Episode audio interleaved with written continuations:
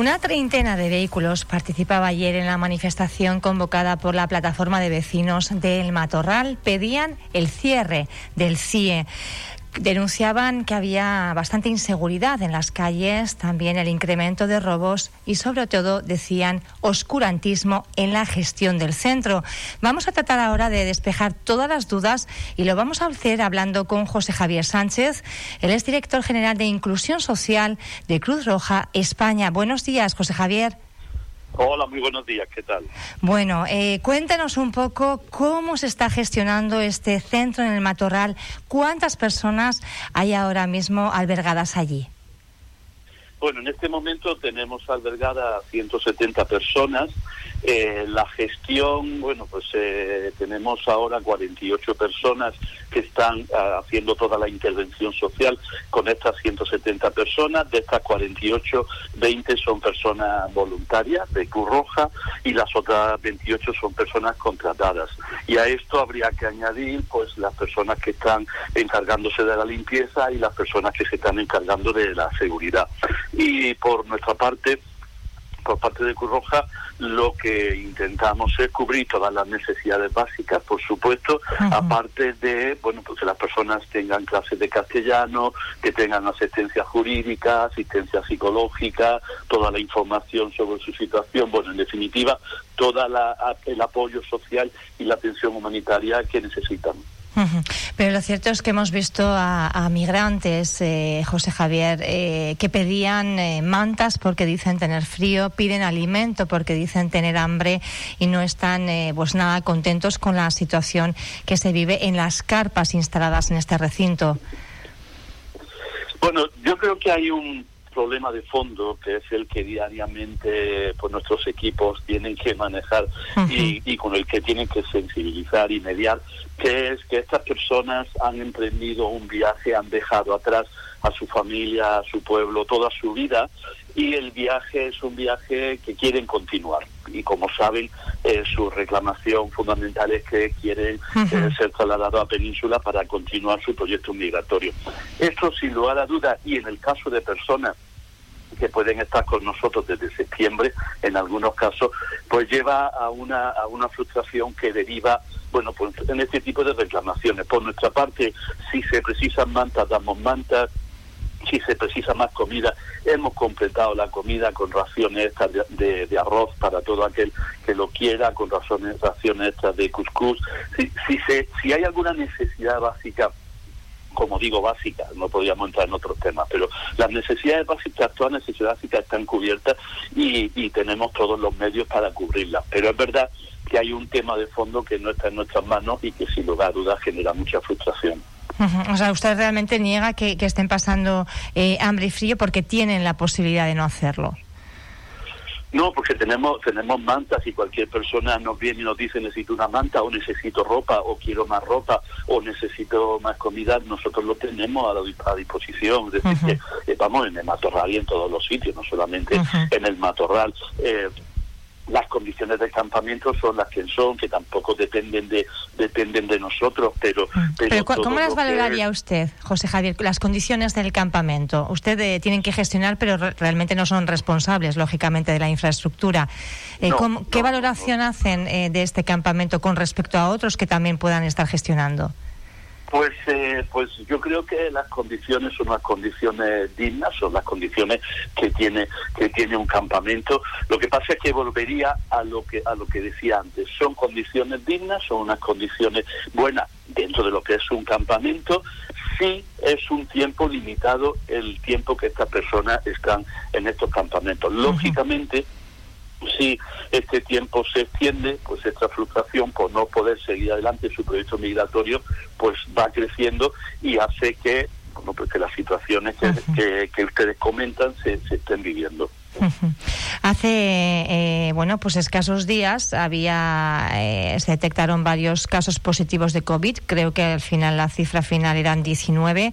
¿Qué protocolo se ha seguido? Porque hemos visto bueno pues eh, mucha intervención de la policía, traslados en guaguas. sabemos que, que se ha procedido, no ha habido un movimiento. Pero ¿cuál ha sido la actuación que se ha llevado a cabo? Bueno, la actuación por nuestra parte es tener una vigilancia permanente de la situación sanitaria de las personas que están en el, campamento. Y en el momento en que se detecta cualquier síntoma, inmediatamente, como no podía, no podía ser de otra forma, nos ponemos en manos de los servicios públicos de salud, que son los que dictaminan la realización de los test y una vez que se hacen los test, pues cuál va a ser la atención que se va a dar tanto a las personas positivas como a los contactos estrechos. En este caso, lo que se ha determinado es la derivación de, la, de estos 19 casos positivos y de todos los contactos estrechos a la, a la nave del queso y a partir de ahí que todas las personas que permanecen en el centro estén en una cuarentena preventiva.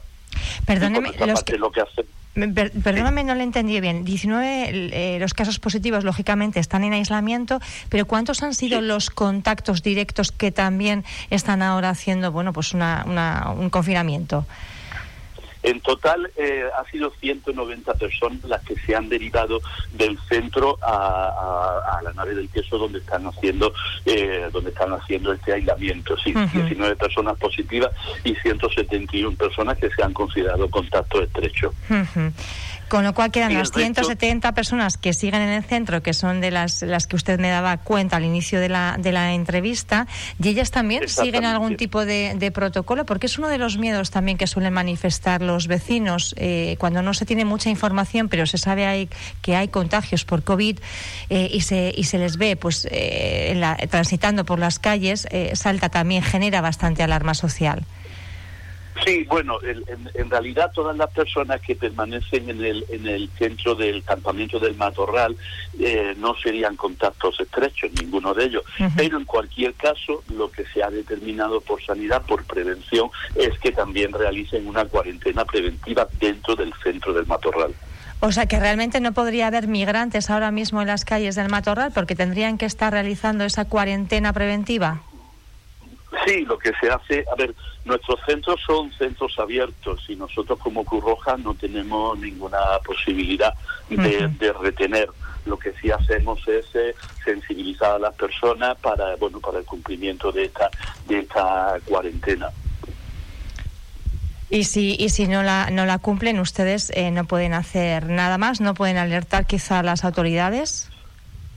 Bueno, nosotros por nuestra parte estamos en contacto eh, permanente y directo con la con la, las autoridades sanitarias y por nuestra parte eh, normalmente cuando se hace esta labor de sensibilización eh, las personas a las que atendemos suelen ser bastante cumplidoras de, de esta labor si efectivamente hubiera una situación donde viésemos que no se está cumpliendo con esta cuarentena, por supuesto, inmediatamente alertaríamos a las autoridades sanitarias para que tomaran las medidas que consideraran oportunas, por supuesto. Eh, decía usted que no pueden retener a nadie dentro de las instalaciones contra su propia voluntad, pero sí han hecho ustedes es expulsar a varios migrantes. ¿Cuántas personas han sido expulsadas por Cruz Roja en Fuerteventura? Pues desde que se abrió el, campamento del Matorral, que como saben fue el pasado 19 de febrero, se ha expulsado a seis personas del centro. ¿Qué motiva las expulsiones? Bueno, son centros, es verdad que ahora tenemos 170 personas, pero hace poco teníamos 400 personas. Eh, son centros con un número muy importante de personas que exige que haya unas normas de convivencia básica y que por respeto a las otras personas, por nuestra parte, fijamos el cumplimiento de esas normas. Eh, por si hay cualquier situación donde se pueda se pueda tener un mal comportamiento hacia la otra persona acogida o pueda haber una agresión o puede haber algún hurto o puede haber alguna situación de este estilo. No estaríamos hablando, por supuesto, de ningún delito penal, pero sí estaríamos hablando de infracción de unas normas básicas de convivencia que son imprescindibles si queremos eh, mantener la dignidad que decimos y el respeto a, en algún momento, como digo, 400 personas acogidas. O sea que fundamentalmente, eh, bueno, pues eh, serían agresiones, porque es lo que más se escucha. Eh, hemos visto, bueno, pues cómo, cómo llegaban en, reiteradas ocasiones furgones policiales. Entendemos que había, pues, reyertas. luego también es un poco lo que ha trascendido a la opinión pública. Lo que pasa que, bueno, no, no, tenemos ese acceso directo a la información y por eso se la, se la planteo aquí. Se están produciendo bastantes reyertas en el interior del, del CIE del Matorral. ¿Tienen ustedes constancia? en, realidad yo, yo no, no creo que sea una cosa significativa si estamos hablando de, de 400 personas, estamos hablando de, de un mes y medio. Tenga en cuenta que muchas de estas personas son personas que pueden llevar, como decía, algunos desde septiembre, pero muchos de ellos desde noviembre, diciembre. Es decir, si nosotros hablásemos a nivel general, por, por, poner, por poner contexto, ¿no? Si hablásemos a nivel general, en el año 2020, que esto sí hemos estudiado, en, todas las personas que acogimos, que llegamos a acoger en toda Canarias a 19.000 personas, tuvimos una incidencia de un 2 por mil, no de un 2%, de un 2 por mil es decir, una incidencia muy bajita, es decir, estaríamos hablando de unos 50 casos de 19.000 personas acogidas.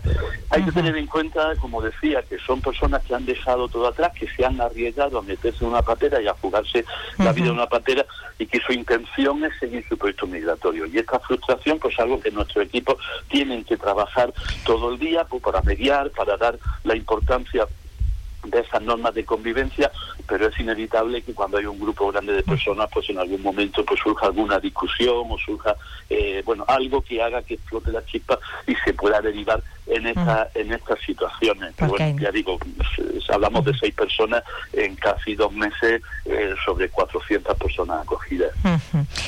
Eh, más cuestiones hablaban de esa atención, eh, ese papel de mediador que tienen que jugar eh, las personas de, Cruz Roja que están, no sé si los voluntarios, pero entiendo que sí el, perfil profesional, ¿no? Las personas contratadas mm, suelen seleccionar en base a estos criterios al, al personal que contratan. Sí, claro, solemos lo que lo que buscamos es que haya una variedad de pues, que sea eh, multidisciplinar. Eh, fundamentalmente lo que lo que tenemos sería eh, auxiliares educativos. Auxiliares educativos que son personas que tienen experiencia en, el trabajo en la intervención social bueno pues con distintos colectivos sobre todo pues en este papel de mediación de saber escuchar de saber entender cuál es la situación de las personas que están y sobre todo de bueno pues de fomentar esta convivencia entre los distintos distintos perfiles, que, es lo más importante en el tiempo que permanezcan. Aparte también, bueno, pues de otros perfiles que quizás aquí ya estaríamos hablando más de personas voluntarias, pues para la enseñanza del castellano, pues tenemos personas de, de sanitario que tienen ustedes, porque una, una, de, las cuestiones es el excesivo tiempo libre que tienen, ¿no? Ese tiempo de ocio y, lógicamente, pues eh, no tienen otro lugar donde ir y pasean por las calles del Matorral, que es una localidad muy pequeñita, con apenas, eh, me parece que no llegan a 3.000 habitantes. Eh, ¿Este tiempo de, de, ocio ustedes lo ocupan ofreciéndoles algún tipo de formación? Sí, nosotros lo que hacemos es dar clases de castellano. Eh, bueno, entre, entre otras cosas. Hacemos también algunos talleres, pues algunos de algunos talleres de primer auxilio, algunos talleres de, salud básica, algunos talleres de conocimiento del entorno para que sepan dónde está. Eh, también fomentamos el tema de la práctica deportiva dentro de dentro del campamento, por supuesto. Eh, lo que intentamos es que el tiempo que están dentro del campamento pues tengan, digamos que tengan cosas para hacer. Lógicamente ellos eh, bueno, pues no se quieren sentir encerrados y les gusta salir y pasear, ¿no? Pero por nuestra parte sí intentamos que tengan actividades para hacer y también que el tiempo que están eh, con nosotros pues que lo puedan aprovechar pues como digo pues para pues, para aprender el, saber algo del entorno donde se mueven de conocer el, idioma nuestro idioma nuestra, nuestras costumbres. Bueno intentar intentar facilitar en la medida de lo posible. Hay que tener en cuenta que el campamento se abrió como digo hace hace un mes y medio y seguimos reforzando el equipo y reforzando la, las actividades. Pero pero la, la, la, intención siempre es que haya pues un panel de, de actividades para que las personas aprovechen el tiempo que están con nosotros. Yo le hago una sugerencia, ¿eh? desde la humildad, un campito de fútbol con dos líneas de tiza y yo creo que estarían la mar de contentos porque, porque suelen aprovechar la ocasión cuando pueden. Eh, ahora por el tema COVID pues hay muchas instalaciones que están cerradas, pero en el marco del campamento, habiendo un espacio, yo lo sugiero, ¿eh? pero creo que sería positivo porque les encanta.